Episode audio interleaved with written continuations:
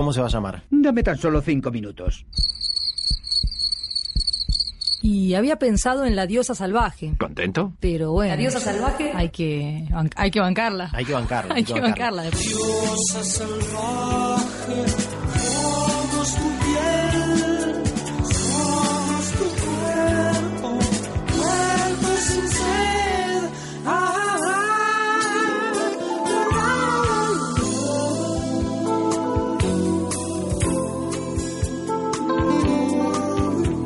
bueno, y también la idea es un poco irrumpir con esta diosa salvaje y, y traer nuevas miradas, ¿no? Nuevas, ma- Claro. o nuevas formas de percibir la realidad. Otro de los temas que vamos a hablar, como relacionando distintas dimensiones de lo que es la naturaleza que percibimos y que existe en este mundo donde vivimos, es el lado espiritual de la naturaleza, ¿no? Yo también de a poco he ido descubriendo que todo tiene un lado espiritual. Los organismos, los seres vivos, tienen asociado un ser espiritual, que cuesta mucho más percibirlo porque no se ve normalmente con los ojos, ni se escucha, pero que está ahí. Y casualmente hay un montón de disciplinas, gente que los estudia, que los describe, que los investigó y de los que nos vamos a aprovechar, me parece. Pero esto está comprobado científicamente. Posiblemente no, no todavía, porque la ciencia también evoluciona y en algún punto se va adaptando Se pinta a, de colores. a distintas realidades. Salvaje.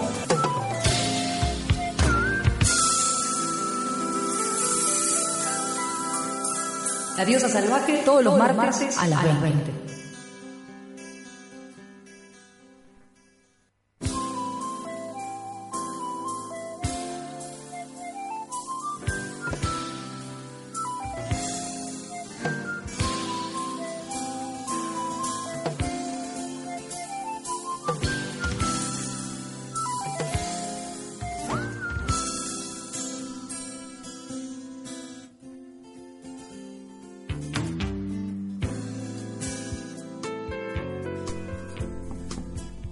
Un momento pensé que me hablaba de un conejo muerto. Pero no. Ahí la apoyaba. Pero no está muerto igual. ¿O ¿El sí? conejo? Bueno, no sabemos. Yo creo que sí. ¿Que está muerto? Está muy quieto. Eso seguro. Bueno, no todo lo que está muy quieto está muerto. Eh. No. ¿Viste? Me acordé así, tuve un flashback y ahora te voy a preguntar. ¿Viste Hilda? La serie esa animada. ¿La de los gatitos en la cabeza? Sí. No. Vi Más allá del jardín Ah, mirá. y la volvería a ver. Sí, hay que verla dos veces. Por lo Bien. menos. Porque en Hilda hay unos personajes que son. Bueno, no sé si spoilearte, como dice Luca. Te la, spoil, te la ¿Es- spoileo. ¿Es parte del final de la peli? No, no, ¿De es la al serie? principio, primeros Bueno, dos capítulos. Entonces no hay, no hay, no hay spoileo. Primeros dos capítulos de Hilda en Netflix son, pero. de una. No, son mortales, están buenísimos. Y los personajes que son Y hay un personaje que es. eh, que son como montañas, son como espíritus, ¿no? Pero que Ajá. son las montañas. Me acordé por esto de como que no todo lo que está quieto está muerto, dijiste vos. Claro. Y ahí me vino ese personaje que está quieto durante milenios. Pero no estaba muerto. Muy buena, ¿eh? Muy recomendable. Muy simples los, Muy- aparte- eh, los dibujos, ¿no? Sí, Busqué, cuando Luca me la recomendó, busqué a ver de qué se trataba y vi en realidad las, eh, no sé, el, el póster, no sé cómo se llama el póster de una peli o de una serie. un afiche. Sí, pero debe tener un nombre más Un técnico, flyer. ¿no? un flyer. Vi el flyer de Hilda. Un póster.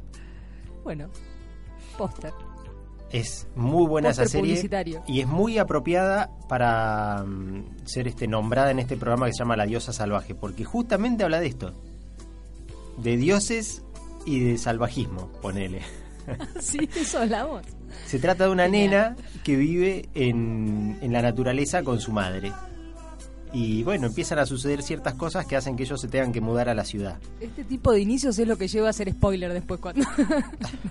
Acordate, anda. No, no, solamente estoy diciendo como de qué se trata. Selecciona bien la información que vas a dar. Muy, muy buena. No, no quería callarte, perdón. No voy a decir más nada. Bueno, bien. Si alguien quiere compartirnos eh, alguna o recomendarnos alguna serie, eh, lo puede hacer al 15 444 o 777. Puede ser una película también. Si es de dibujito, mejor. Mejor, sí. Son más amenas. Mm. Bueno, depende también, ¿no? Y, sí, y, y que no Pensé- sea, preferentemente que no sea de Netflix. Me tiene un poco harto esto, esto de Netflix. Pensé en Akira, que no es. Akira está más allá. Sí, no es muy tierna, que digamos. No, no, no, para nada tierna. Es heavy. Ya tiene 30 años esa película. Mira, ¿tanto? Neo Tokio. Era de ahí, ¿no? El Neo Tokio. Creo que sí. Yo, yo tengo una escena que es la de las tripas que no me la saco más de mi cabeza. Y eso que es un dibujo. Sí. Pero fue como. Es que está en el tráiler. Por Dios. Tráiler, spoiler, flyer. ¿Es del tráiler? Mira, quizás la vi más de una vez por eso, entonces debe ser. que me quedó grabada. Es fuerte. Sí, Que fuerte. sí. Y, y, bueno, esa es la de las motos, ¿no? Sí, tiene una motito, anda en una moto. el loco. Akira se llama Akira. el loco. La que- El loco es Akira. Nada menos. Bueno, pero no era un conejo, era un perro el que estaba muerto en la luna al final. ¿Hay un perro muerto en la luna? Esa Eso es la me pregunta contaron de hoy. hoy. A mí me lo contaron, yo le creo. De una. Fue con un convencimiento. Aparte de que de una persona que se llama Luna, Claro. porque lleva Luna por nombre, imagínate, ¿no? ¿Cómo puedes dudar de ese no conocimiento? no saberlo. Capaz que era, hablaba de ella, ¿no? Que tenía un- que algo le haya pasado. No, no creo. Simplemente. El perro vivía acá, después se fue a la luna. Claro. Sí. Y eso puede pasar. Ya, ya pasó, de hecho. Pasó, pasó, pasó. Pero bueno, Cosas. No sé, sí, cosas que, que, cositas. que pasan alrededor de los del- de, les humanites. Mandan un perro a la luna. De repente pintó. ¿qué onda? ¿Qué película estaba viendo el otro día? Ya que estamos hablando de, de películas. Hoy no va de películas. No, me vino otra otra imagen así, creo que fue la de mm, las nuevas de la saga de Alien. Prometeo es una de las la primera, va así, la más conocida y después salió otra que no me acuerdo cómo se llama. Muy buenas también, ¿eh? Si al que le gustan películas de extraterrestres y de mm, Del espacio.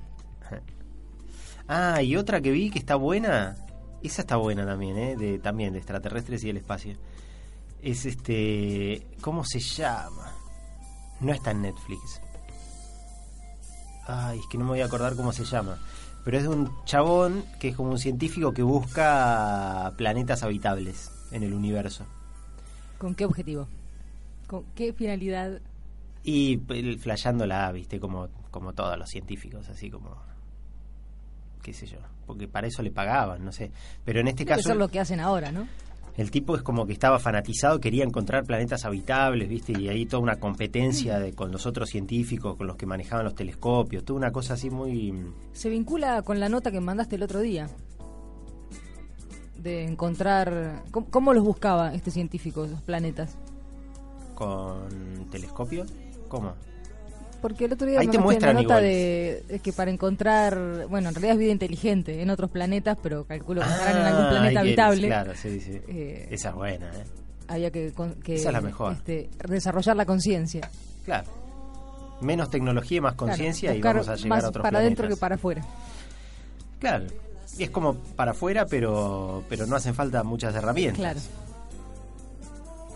Che, vos sabés que a partir de esa nota estamos un poco dispersos, pero Sí. no importa. Ya, vamos, ya vamos. Todavía no hay nadie escuchando. Hasta que no suene el teléfono este, que alguien nos diga, che, pónganse las pilas, vamos a seguir hablando de cualquier cosa.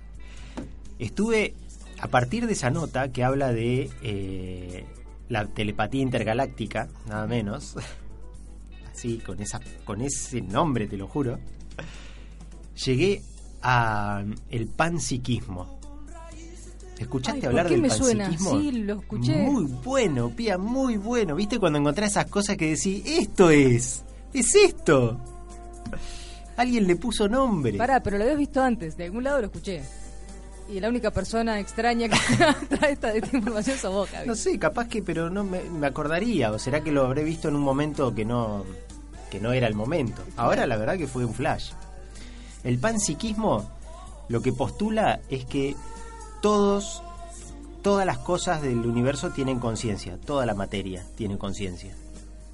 hasta la más mínima, o sea, hasta un átomo, un electrón, cualquier cosa tiene cierto grado de conciencia. Y que la conciencia se agrega. Cuando hay relación entre la materia, se forman conciencias superiores. Por eso decía que en realidad esta nota, la de la telepatía intergaláctica, que llegando a ampliar la conciencia, podés tener comunicación con, formar como un superorganismo con, con seres interplanetarios. Como que vinculaba eso, ¿no? Pero lo del panpsiquismo me encantó. Todo, de una piedra, un grano de arena, una lechuga, todo tiene conciencia. Porque la conciencia se desprende de la manifestación misma de la existencia. Lo que pasa que está en proporción también a esa manifestación. Nosotros estamos compuestos por un montón de partículas. Entonces toda la conciencia de nuestras partículas agregadas nos da nuestra conciencia. Yo te la tiro, Pia, no sé, ya está, ya está ahí, ya está, ya está fuera. Está en el inconsciente. Hagan lo que quieran, googleenlo si quieren. Háganse si cargo. no, no. Pero bueno, hoy no va a ir de conciencia, sino ¿Ah, no? que vamos a seguir hablando de los seres humanos y cómo es que llegamos a ser tal agregado de partículas. El que somos. Veníamos hablando ya la semana pasada sobre este tema, cuando empezamos sobre mm, el orden primates, ¿no? Y hablamos Pará, de los pará, me, homi- me, me puse a mirar otra cosa y me, me llevaste a otro lugar. Estoy, estoy retrocediendo, viste, como el capítulo que te muestran en el capítulo anterior. Sí. Los protagonistas, Pero eso, los eso te lo digo al principio. el, or- el orden. Hagamos que el programa empezó ahora. Hagamos que el programa empezó ahora, son las Dale, vamos. 8 y 12. Para, para, Este. aguanta.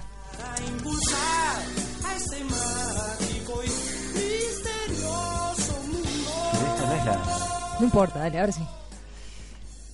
En el capítulo anterior veíamos, empezamos a hablar de la evolución humana, ¿se acuerdan? Sí, sí, nos acordamos. El orden primates, Ameguino y los monos, la familia homínidos, los homininos, famosos homininos. Va, famosos yo me enteré que existían la semana pasada, pero me quedaron Pero grabados. desde ahí son famosos. Y llegamos hasta el bipedismo. Ah, no, y también a la alimentación, ¿no? Que hablaba de, de la diferente mm, este, forma de los, los molares, ¿no? Y de cómo se alimentaban. Y dentro de los homininos llegamos a, a compartir algo sobre los australopitecos. Este bípedo medio petizo que era... Lucy.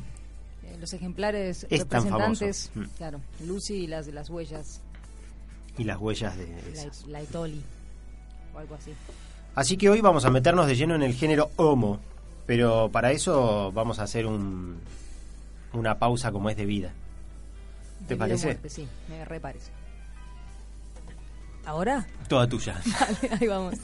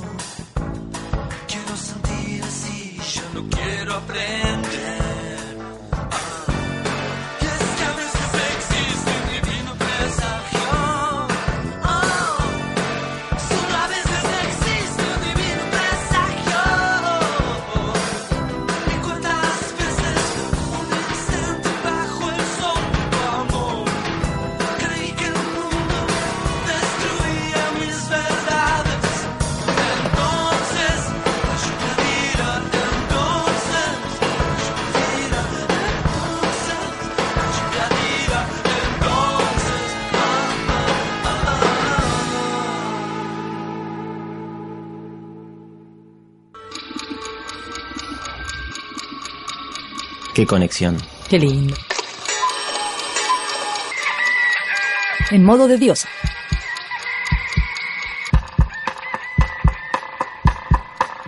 Qué conexión. Están todos conectados. Podría llamarse conexión todo y ya. Sí. Yo creo que hoy la ciencia es como que se está metiendo cada vez más en un cuello de botella en el que en un punto no va a poder pasar y va a tener que modificarse. Quizás de- desde el lado de la física cuántica se aproxima bastante a esto, ¿no? De la espiritualidad. Sí, sí. De hecho hay un libro que es El Tao de la Física, un libro que conecta toda la física cuántica con la mística espiritual de las religiones como el budismo y, y demás. Y hace este tipo de conexiones de cómo la física cuántica al irse cada vez más adentro, más a lo chiquito, está encontrando que las respuestas son las mismas que proponen muchas religiones de siglos de antigüedad y sin ningún tipo de sustento, o sea, habiendo accedido a ese conocimiento por otros medios que la ciencia nunca aceptará. Qué conexión. Esa es la idea. ¿De qué están hablando? ¿Qué le pasa ¿De qué están hablando? Se fumaron un pájaro. Me encantó, me encantó ese final.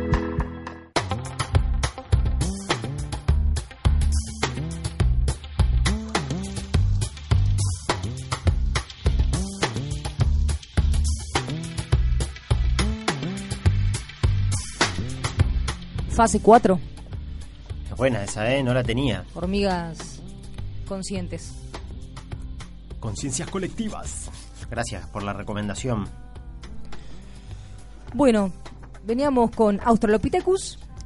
eh, las características que hereda un pequeño grupo de los australopithecus, este, perteneciente más luego al, al género Homo, son el bipedismo y eh, esta neoteña, ¿no? la pérdida del, del pelo corporal y, y el mantenimiento de características La cabeza grande también, ¿no? cabeza grande, exactamente, de características de juveniles en los adultos.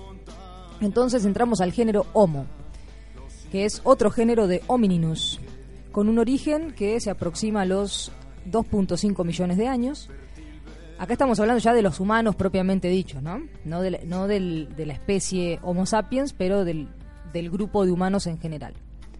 Pero todos los homo son humanos o solo el Y homo sapiens. homo significa hombre, así que estimo que sí. No sé, ¿eh? me queda la duda. Bueno, No sé si todos los bueno porque dudar. había otros homos. Claro, por eso, pero todos los del género, eh, todos los passers son gorriones,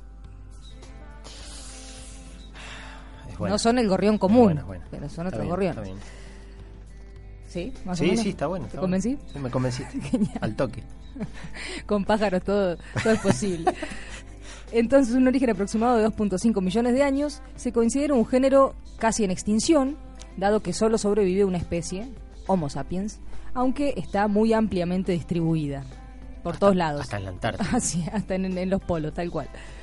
Es inútil que expliquemos qué es que Homo sapiens, perdón, que, que los pertenecientes al género Homo eh, son bípedos de pies no prensiles, ya que sus compañeros homininos también lo eran, pero sí es interesante decir que presenta un agrandamiento sustancial del cráneo con la consecuente encefalización que redunda en una verticalización del cráneo en la frente y la capacidad para fabricar herramientas.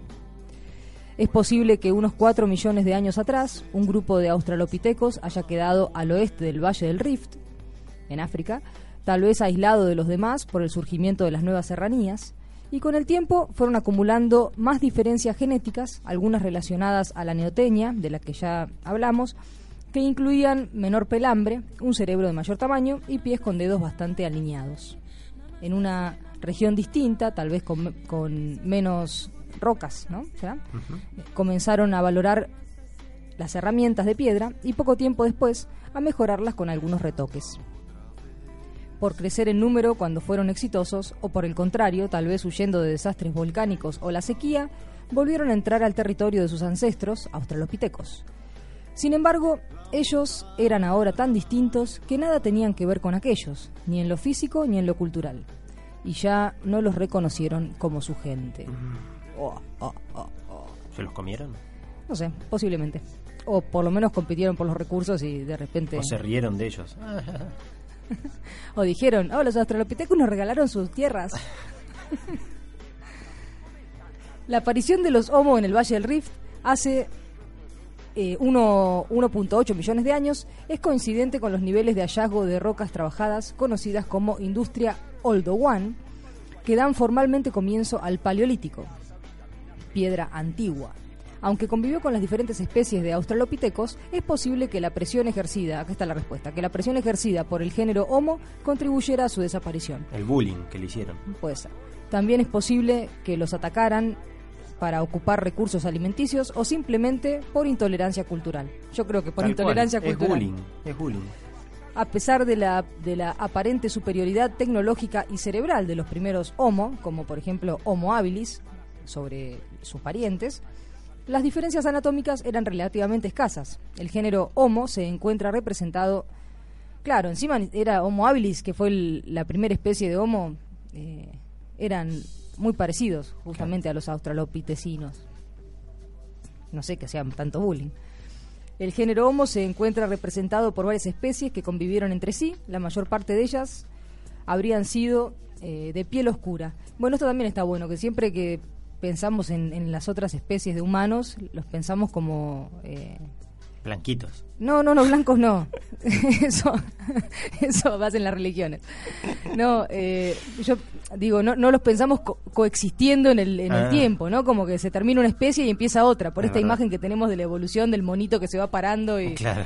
como si fuese algo lineal y en realidad hay, hay coexistencia, ¿no? Y de, de hecho, de, de ramas de, de una especie se, se van desprendiendo otras. Este, bueno, los, las otras especies de Homo Está Homo habilis 2.4 a 1.4 millones de años, Homo erectus 1.8 millones de años a 70 mil años, Homo nearden, ah, este es re difícil, neandertalensis 250.000 a 30.000 años y Homo sapiens 250.000 años hasta el presente. O sea, sapiens, Homo sapiens coexistió con los, nearden- con los neandertal Claro. Y con Erectus también. y con erectus también, pero sobre el final, ¿no? Y, No, mm, no tanto. Y otra cosa es que Neandertalensis es el que más acá llegó, digamos, ¿no? Hasta hace Claro. 30.000 años. Y es el que tenía el nomás. cerebro más desarrollado, además. Dato. Lo que estamos hablando de los egipcios, 5.000 años. La cultura egipcia, digo. Pero los egipcios no eran neandertales, me parece. No, no, pero digo, están, o sea, solo 20.000 años antes existieron. No sé, me parece poco. Sí, abuelo. Parece que fue la pastillita, abuelo. Homo habilis es una de las especies más tempranas. Convivieron largo tiempo con los Australopithecus y es posible que hayan existido, que haya existido, perdón, un aislamiento sexual entre ellos, tanto por razones culturales como biológicas. Homo habilis tenía molares más pequeños y cerebro más grande, producía herramientas de piedra y quizás de hueso. Es posible que de la última línea que originó Homo habilis hayan surgido haya surgido, hayan surgido sus coetáneos, bueno, hayan están ahí medio No, no, porque menciona dos. Sí. Hayan surgido eh, su coetáneo temprano, eh, Ru- Rudolfensis, Homo rudolfensis y este Ergaster, ¿no? Homo ergaster, más tardíamente. Responsabilizado Homo ergaster de la aparición eh, de las nuevas herramientas conocidas como acheuleanas. Esos nombres que usan los arqueólogos le ponen a cada, a cada cultura y, y eras, es nombres muy extraños, no sé en qué se basan. Bueno, el origen de la tecnología, entonces. El uso de, de- de herramientas de este tipo es considerado como un signo de inteligencia. Se dice que las manos precedieron y favorecieron el desarrollo cerebral, aunque quien dice a las manos qué hacer, claro está, dice este, Apesteguía, es la presencia, perdón, la preexistencia del desarrollo del cerebro.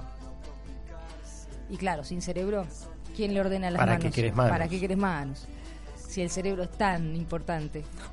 El bipedismo se dio antes de los 4 millones Capaz de que fue al años. revés, que las manos fueron las que desarrollaron el No, cerebro. me parece que eso está dado por tierra, Javi. Deja de insistir. El bipedismo se dio antes de los 4 millones si alguien de quiere años, contradecir la pía, 15 triple 4 triple 7, no me dejen solo. pero la fabricación de herramientas recién hace dos... Acá está, mira. El bipedismo se dio antes de los 4 millones de años, pero la fabricación de herramientas se dio recién hace 2 millones de años. Por ello es que la vinculación entre ambos eventos es poco evidente. ¿No? En teoría, la, la, la creencia es que se, se Claro. erguió, desocupó sus manos para la locomoción y las empezó a utilizar para la- las herramientas y ahí se desarrolló Y su pasaron cerebro. 2 millones de años Claro. en realidad. No sé, eso dicen acá. ¿viste? Sí, Puede ¿qué ser que haya saben, sido al aparte? revés. Bueno. Se creyó por tanto tiempo lo otro que de repente... El dedo pulgar opuesto en las manos, también presente en los ancestros de los homininos, era originalmente usado para aferrarse a las ramas. Luego, por acortamiento de los metacarpianos y un proceso de nivelación de los dedos, eh, perdón, escuchó una, una vibración. Este, de nivelación de los dedos. eh, a ver, eh, anda una pausa que, que me perdí. De nivelación de los dedos, tal vez una, una versión menos acentuada eh, del que ocurrió en los pies, llevó a una mano más corta accidentalmente, capaz de manipular instrumentos con mayor habilidad que la de un chimpancé. Una mano más delicada, ¿no? Sería. Eh, es probable que Australopithecus haya usado elementos naturales como herramientas, tanto de piedra como de huesos rotos, pero no que las haya construido. La disponibilidad de alimentos en la sabana era de un 70% de vegetales y, un 30, y el 30% restante de carne que la obtenían este, de la carroña, ¿no? Comiendo carroña. Así que el primer uso de las herramientas debe haber tenido relación con los vegetales, no con la carne. ¿Cuántas cosas erradas, no? Que suponen. Que suponen, lo que suponemos.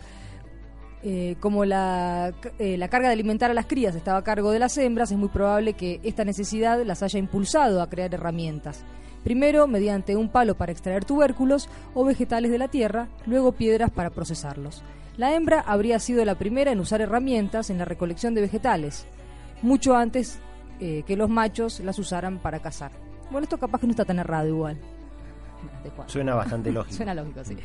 Los primeros homininos en aprovechar la carne debieron ser carroñeros y mucho después perfeccionaron el uso de las herramientas y las técnicas de caza. Sin embargo, ellos llegarían luego, luego de los leones y de las hienas, desafiando a los chacales y a los buitres, es decir, a los demás carroñeros. ¿no?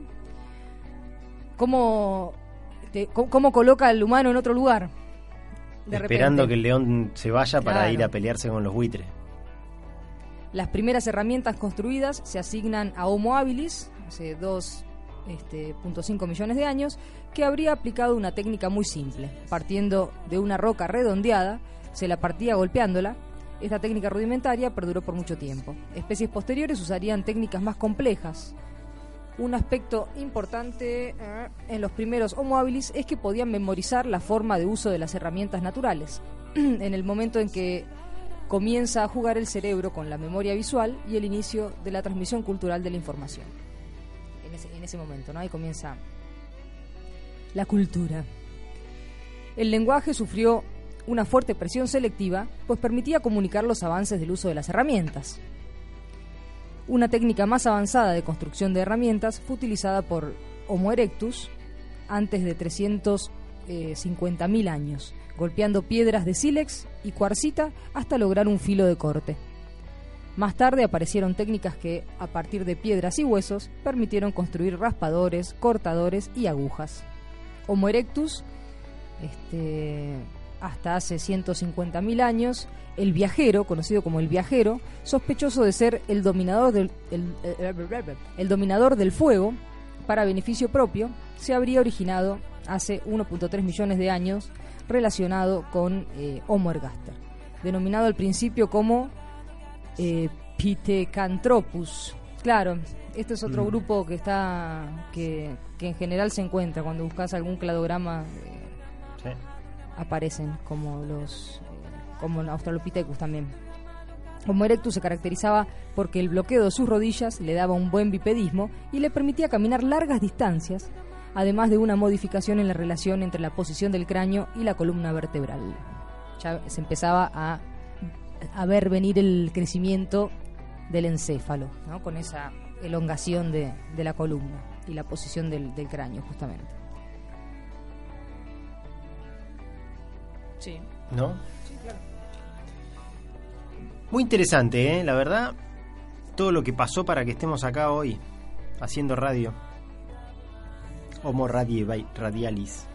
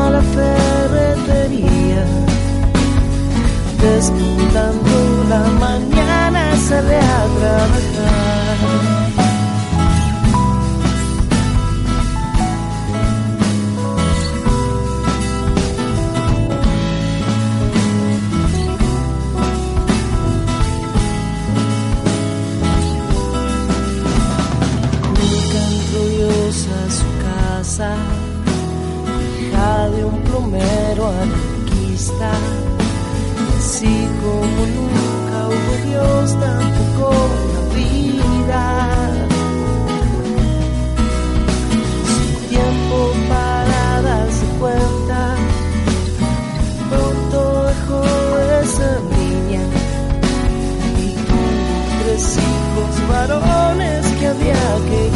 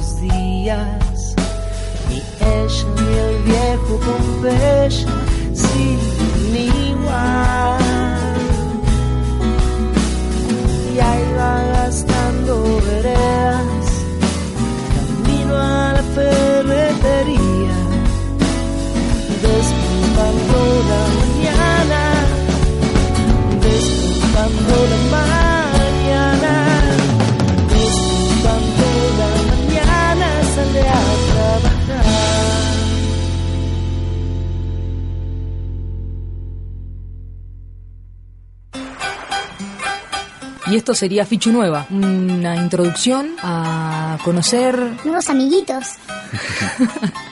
Compañeros de viaje. compañeros de viaje, compañeros de vida, compañeros de campo, de naturaleza. De campo energético. Sí, ¿No? totalmente. Principalmente, Principal. más que nada. Sí, sí, sí. Qué conexión. Qué lindo. La ficha nueva también se expande.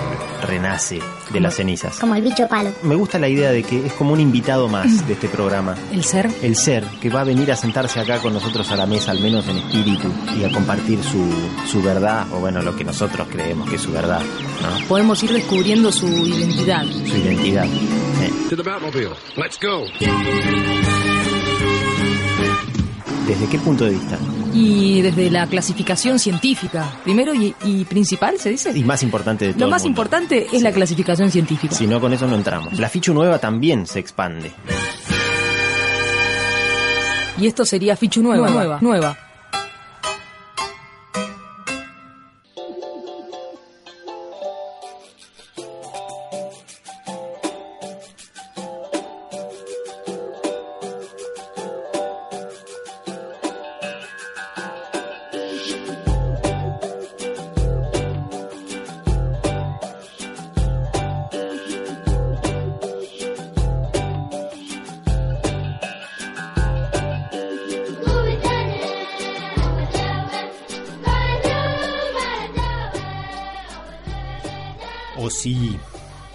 El control del fuego en los humanos, en los primeros humanos. El control y dominio del fuego fue una de las llaves de la cultura humana. No solo era útil para calentarse y cocinar alimentos volviéndolos más blandos, sino que la posesión del fuego se convirtió en una herramienta de poder y superstición. Hasta hace poco, la evidencia más antigua sobre el control del fuego por parte del género Homo se localizaba en la cueva de Soukodian, en China. En esos sedimentos de 500 a 300.000 años de antigüedad, se encontró materia orgánica, huesos y útiles de piedra con signos de haber sido quemados intencionalmente. Pero en el 2004 se reportó un hallazgo de 790.000 años de antigüedad en el norte de Israel. A orillas de un antiguo lago se halló madera quemada y fosilizada con una excelente preservación. El análisis de las semillas, madera y pedernales demostró que apenas el 2% de las muestras exhibía signos de combustión. Si el fuego hubiera sido de origen natural, el porcentaje habría sido muy superior. También se observó que las piedras carbonizadas estaban agrupadas, lo que indica que se usaron para armar un fogón. En esas fogatas ardieron madera de seis tipos de árboles, incluso de olivos. Además, hay evidencias de que el fuego está distribuido en varias capas sedimentarias, por lo que se deduce que la habilidad de hacerlo era conocida por el clan y fue transmitida entre generaciones por miles de años. Esto habría favorecido cambios en la dieta y en la interacción social de los Homo. Hace casi un millón de años aquellos individuos se dedicaban a la caza y recolectaban frutas. Esta zona de Israel fue puente entre África y Europa y sucesivas oleadas de homininos la utilizaron para esparcirse por el mundo. Adiós África. A lo largo de más de un millón de años de vida, Homo erectus habría llegado a habitar gran parte del viejo mundo, incluyendo África, Asia, China, Indonesia y tal vez otros lugares del mundo. Es muy posible que hubieran dominado la navegación, dado que su distribución incluye varias islas. ¿Hallaremos alguna vez restos, sus restos en América? ¿Los halló acaso Ameguino? ¿Era Diprotomo una hembra de Homo erectus? La distribución de Homo erectus en Asia parece haber incluido a la isla de Flores, donde originó a la especie Homo floresiensis, de pequeño tamaño, resultado de su distribución en un hábitat limitado. No obstante, algunos lo consideran una población de Homo sapiens con abundancia de enanos. La cantidad de veces que los homos salieron de África está en discusión. Una hipótesis dice que habrían salido una y otra vez desde África, mientras que la alternativa sostiene que ocurrió una sola vez hace dos millones de años. La última alternativa supone que existió un solo grupo Homo original de África y que fue evolucionando en sucesivas migraciones al pasar entre lugares de Asia y Europa. Se la llama esta la hipótesis de la continuidad regional. Sin embargo, la más aceptada es la primera, que sostiene que en varias oportunidades se produjeron migraciones salientes desde África. No sabemos con certeza si esos grupos que llegaron a Europa habrían sido de piel oscura, aunque muy probablemente sí, dado que es el color original de los humanos. Se ve que le preocupa el tema del color de la piel a, a Pesteguía. Los estudios genéticos sobre las distintas poblaciones humanas demostraron que existe mayor disparidad genética entre individuos africanos de piel oscura que entre algunos de ellos y un blanco o un asiático. Es bajo este supuesto que no se puede considerar la existencia de una subespecie geográfica o raza negra. Esto responde a que en su lugar de origen, los humanos, en África, se diversificaron durante muchísimo tiempo, antes que unos pocos de ellos hallaran el modo de emigrar. Así los blancos por un lado y la rama asiática americana por otro se hallan cercanamente emparentados entre sí y a la vez se relacionan directamente a un grupo ancestral de color oscuro, pero no necesariamente a otro, dado que todos ellos derivarían de un único ancestro distinto al de los demás. Hace casi un millón de años, a partir de parientes del mismo Homo ergaster, surgió una línea de especies relacionadas. Homo antecesor, de un millón de años a 800.000, Homo heidelbergensis, de 700.000 a 200.000 años, de millones de años, ¿no? No, perdón, 700.000 a 200.000 también. Estas especies, formas arcaicas de Homo sapiens, poseían un cerebro más grande que Homo erectus y se habían distribuido con rapidez para hace entre 400 y 250.000 años. En algún momento, entre el linaje de Homo erectus y el Homo neanderthalensis, la anatomía humana permitió un cambio de locomoción. Además de caminar, los humanos aprendieron a trotar y a correr controladamente. Son no menos de 26 las novedades evolutivas que permiten a una persona mantener un trote sostenido. Y según dos autores, esta característica habría sido no menor en importancia que el cerebro grande para permitir a los humanos su éxito mundial. La capacidad de trotar. ¿Puedes creer? ¿Cómo la perdimos? los descubrimientos en la cima de los huesos en Atapuerca, en España, en 1994, permitieron iniciar los estudios genéticos y concluir la presencia de dos líneas evolutivas. Una desarrollada en Eurasia que tiene entre sus miembros al Homo heidelbergensis y a su pariente cercano Homo neanderthalensis. Y otra que permaneció en el interior de África que incluye al Homo rhodosiensis y al Homo sapiens, para quien los estudios genéticos señalan un origen único africano. Estamos compartiendo del libro Vida en Evolución de Sebastián Apesteguía y Roberto Ares, que habla de toda la evolución, no solo humana, sino de la mayoría de los grupos de organismos en la Tierra y desde una perspectiva americana, que también me, me gusta eso. Sí, sudamericana. Sudamericana. Homo neanderthalensis es una de las especies más conocidas de Homo. La especie parece haberse originado, tanto como los Homo sapiens, de miembros del linaje que originara a Homo heidelbergensis. Pero de acuerdo con el estudio del genoma humano, poco o ningún flujo de genes ha habido entre Homo sapiens y Homo neanderthalensis. Homo neanderthalensis no es un ancestro del Homo sapiens. Ambas especies convivieron, pero es muy probable que no hayan sido fértiles entre sí. De hecho, es muy posible que Homo sapiens contribuyera sustancialmente a la extinción de aquella magnífica especie que sobrevivió con éxito a la edad de hielo un Homo neanderthalensis apodado Yanidar III, que vivió hace solo 50.000 años en eh, atrás en Irak, muestra evidencias de haber sido asesinado por una flecha pequeña de punta muy cortante. Hmm.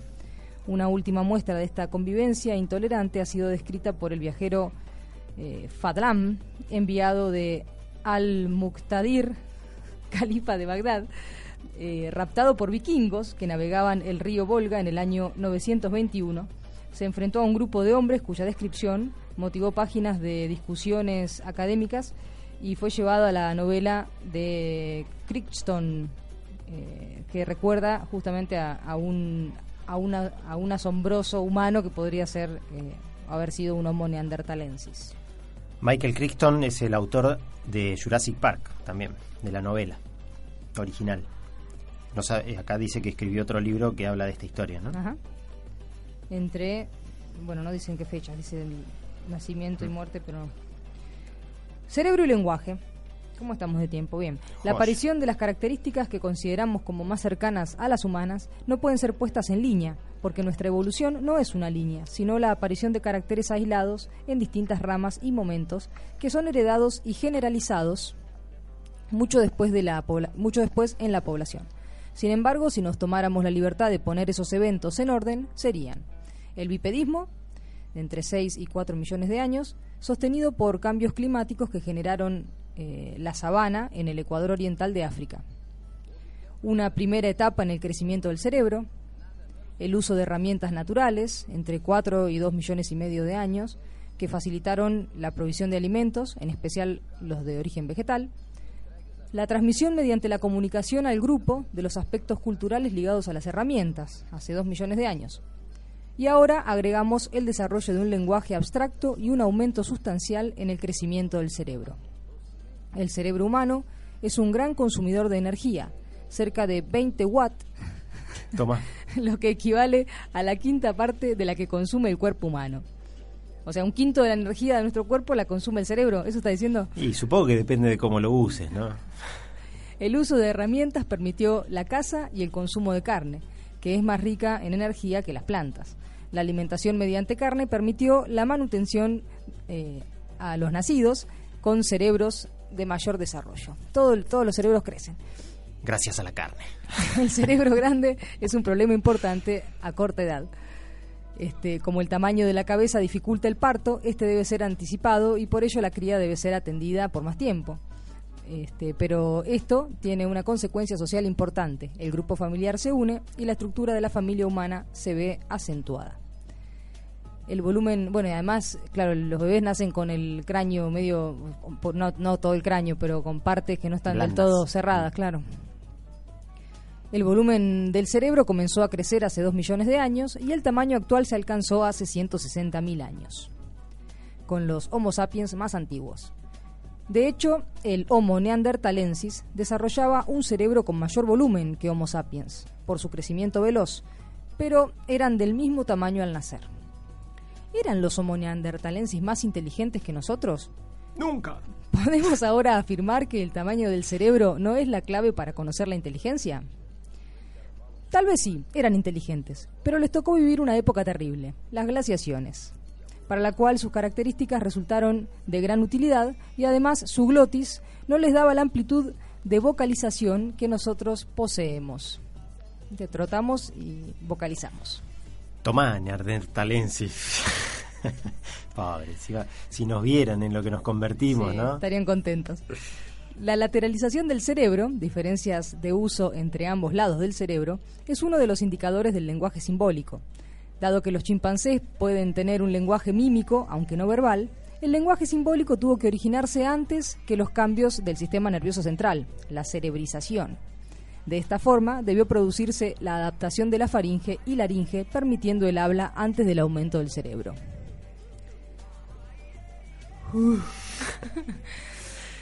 ¡Cuánta cosa! Es muy fuerte todo Es muy esto. fuerte, está fuerte. Se estima así que el lenguaje oral articulado estaba disponible ya 800.000 años atrás. Con seguridad, algún tipo de lenguaje hablado fue utilizado hace unos 2 millones de años por los neandertalensis, por los homo neandertalensis, permitiéndoles transmitir las técnicas aprendidas de construcción y uso de herramientas. Para tener una idea sobre el origen del lenguaje, o al menos para poder hacernos algunas preguntas, seguiremos a Noam Chomsky. La pregunta que desata la imaginación es, ¿aprendemos el lenguaje por el método de prueba y error o existe un conocimiento innato sobre el cual se hacen ciertos ajustes? Existen varias respuestas alternativas. La escuela de Chomsky es quizás la de mayor prestigio. Él ha observado que la estructura con que se organiza el lenguaje, la gramática, sigue reglas universales, por lo que ha supuesto que la base de la gramática es innata, es decir, está en la genética. Todas las reglas gramaticales son tan complejas que sería imposible que se aprendan en los dos primeros años de vida. Por ello indica que existe una base innata sobre la que se escribe y se hacen los ajustes para un idioma específico. Sobre eso deberá aprenderse todo el vocabulario asociado. Un ejemplo se ha propuesto como equivalente, un ejemplo que se ha propuesto como equivalente es el de la visión en los gatos. Si se priva de la visión a un gato recién nacido, ¿quién haría algo así? Lo han hecho, si no, no lo pondría. Tendrá en el futuro problemas. No me digas. Es como el de la arañita que le saca las patas. Si se restituye la vista antes de las ocho semanas de vida, se vuelve a un desarrollo normal. Si se restituye después de esa fecha, el deterioro es para toda la vida. Esto significa que el desarrollo de la visión tiene una base genética y que se ajusta al inicio de la vida mediante estímulos externos. La neuroanatomía nos enseña que las conexiones sinápticas en el cerebro se generan a partir de estímulos externos. Por ello es que los juegos en los niños son tan importantes. En el caso del lenguaje sería algo similar. Una zona del cerebro posee la capacidad de aprender el lenguaje mediante estímulos externos durante los primeros años de vida. Si se quitaran esos estímulos, aislando de sonidos a los bebés, difícilmente se desarrolle el lenguaje. Lo mismo ocurrió con los niños criados por lobos, como el francés Victor de Aveyron en 1799, el alemán Kaspar Hauser en 1828, las hindúes Amala y Kamala en 1920, la ucraniana Oksana en 1991 y el ruso Liko, eh, Lioka en 2007, que integrados, ya crecidos a la sociedad humana, nunca pudieron hablar. ¿Esos nombres le pusieron los lobos o, o los bautizaron están cuando tra- lo están encontraron? traducidos en realidad. Ahora, Ahora, ahora, ¿Por qué el vocabulario no es tan bien innato? Si las palabras fueran innatas, la evolución cultural sería tan lenta como la evolución genética. Esto es observable en las aves que cantan, una minoría perteneciente al orden de los paseriformes, los cuales son relativamente recientes en la evolución. Las aves desarrollan la capacidad mecánica para el canto recién cuando son adultas. El órgano de la siringe eh, a, la, a la entrada de los pulmones, claro. Es el órgano del canto, ¿no? Si se las priva del canto, estoy imaginando cosas terribles. Eh, si se las priva del canto de los padres al nacer, vamos a continuar, de, adul- de- de adultos van a tener un canto básico y simplificado, que es el innato. El canto de los padres funciona como una impronta que recuperan cuando son adultos. Ya adultos cantan como cantaban sus padres, aunque estos ya no estén con ellos. Ah, tierno. Algunas aves han desarrollado la capacidad para aprender dialectos de su propia especie, pero de distinta zona, o imitar cantos de aves de otra especie o incluso sonidos que no son de las aves. ¿Habrán logrado ciertas aves una gramática básica innata? ¿El canto de las aves tendrá una gramática? Si así fuera, Ya es demasiado. sí, ya, ya es mucho. ¿Qué Si hacemos? así ¿Nos fuera, quedamos en silencio? Ah. si así fuera, otras preguntas relacionadas. Te, sigo yo así te acomodas Sí, en dale, el cierre gracias. porque se nos viene el cierre del programa, señores. Señoras, Voy a hacer más ruido para. si así fuera, otras preguntas relacionadas nos quedan por formular. Como siempre, responder es más difícil. ¿En qué momento de la evolución se convirtió en innata la gramática en el Homo? Seguramente luego de 4 millones de años, momento de separación del linaje de los homininos de los paninos, chimpancés, y probablemente cerca de los 2 millones de años, junto con el uso de las herramientas. Aunque se supone que hace 200.000 años el Homo sapiens tenía un potencial intelectual similar al actual, no fue sino hasta muy avanzada la evolución del género Homo que la comunicación se volvió realmente compleja. Los primeros registros de arte ocurren recién hace 75.000 años, que igual vuelvo a mencionar que todavía existía el Homo neanderthalensis en esa época. Sí, ¿qué, qué es el arte? Íbamos a hacer un, algo sobre el arte, ¿no? En este programa. Por lo menos buscar alguna definición. y la primera escritura conocida no tiene más que 5.500 años. Contemporánea a esta surgen los registros de la agricultura, por lo que deben haber resultado relativamente contemporáneas y mutuamente influenciadas. Los huecos de tiempo implicados son llamativos. ¿Qué hacemos? ¿Sigo o dejamos acá? Sigo, sigo, sigo, sigo. Sí, sí. La genética del Homo sapiens y las huellas del diluvio de cenizas, por lo menos. Homo sapiens convivió con Homo erectus y Homo neanderthalensis. Sin embargo, las otras dos especies hermanas se extinguieron. Es posible que haya existido un lento debilitamiento por la competencia de los mejores lugares para alimentarse, gracias a que Homo sapiens lograba las mejores herramientas, vestimentas y quizás el desarrollo del intercambio comercial entre tribus. Sin embargo, también es posible que Homo sapiens sea completamente inocente de la extinción de las otras especies, como veremos a continuación. Se ha comprobado que los genes de los actuales humanos son muy homogéneos, más de lo habitual comparado con el resto de las especies. Las evidencias provienen del estudio molecular y puede tener una causa discernible, una gran catástrofe en el pasado. Sin embargo, no fueron tormentas sin precedentes ni el aumento de los mares lo que arrinconó a la humanidad hasta llevarla al borde de la extinción. Hace 75.000 años, la catástrofe de Toba, Sumatra, un evento volcánico de máximo nivel, produjo un impacto climático mayúsculo. Esto tuvo efecto sobre la población humana, llevándola a valores críticos de entre apenas 1.000 a 10.000 parejas en todo el mundo. Estos eventos de reducción poblacional extrema, conocidos como cuello de botella, marcan genéticamente a las especies y pueden haber dejado su impronta en la evolución del Homo sapiens. El vul- vulcanismo de entonces habría reducido la temperatura global en 5 grados y generado una edad de hielo de varios años. En este contexto, habría ocurrido la extinción de otras especies de Homo, como el Homo erectus, y redujo las de Neanderthalensis y Sapiens. Luego de esta catástrofe se produjo un nuevo aumento de la población de Homo sapiens y una nueva y última gran migración, la única que registran los genes, que cubrió la totalidad del planeta. Las especies que han pasado por un cuello de botella son genéticamente endebles y aunque tengan un número poblacional alto, sus genes son repeticiones de otros con pocas variantes acumuladas. Por ello su resistencia a grandes epidemias es baja. El análisis de la diversidad molecular en la humanidad ha per- Bueno, está bien, dejo acá. Se nos acabó el tiempo, me están haciendo gestos. Justo cuando se ponía interesante igual, ¿eh? Bueno, metele. No, no, ya está, ya y nos está. arreglamos con, Lo vamos con a el seguir. programa que sigue. Lo cerramos la semana que viene. Lo cerramos la semana que viene. Dale. O en otro bien. momento. Pero cuánto que aprendí, Pia. Gracias, ¿eh? De tu especie. Cuánto que aprendí, cuánto que aprendí. Me gustaría recordar todo lo que dijimos en este programa en algún momento. En algún lado queda. Queda, ¿no? En, en la conciencia.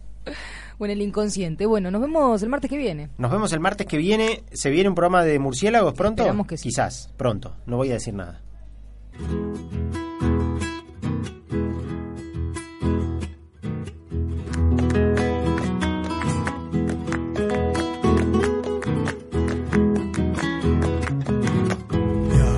Acusan que soy vago, que el trabajo me asusta. Yo sufro con mi vocación, solo pensar me gusta.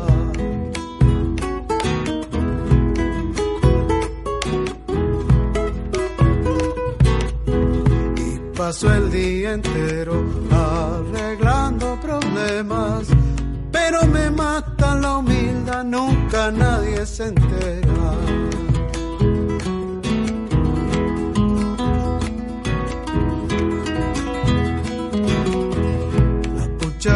Oficio, anónimo y callado. De a ratos me da por pensar que es un apostolado. Tal vez cuando me entiendan ya sea un poco tarde, pero los pienso perdonar, soy hombre razonable.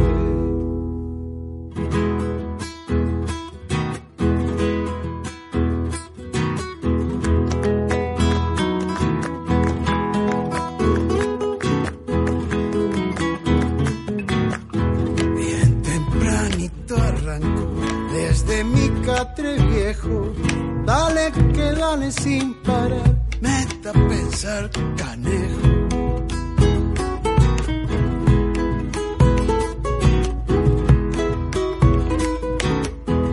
La siesta me relaja, tensiones que contraigo. La vida del intelectual tiene un sabor amargo.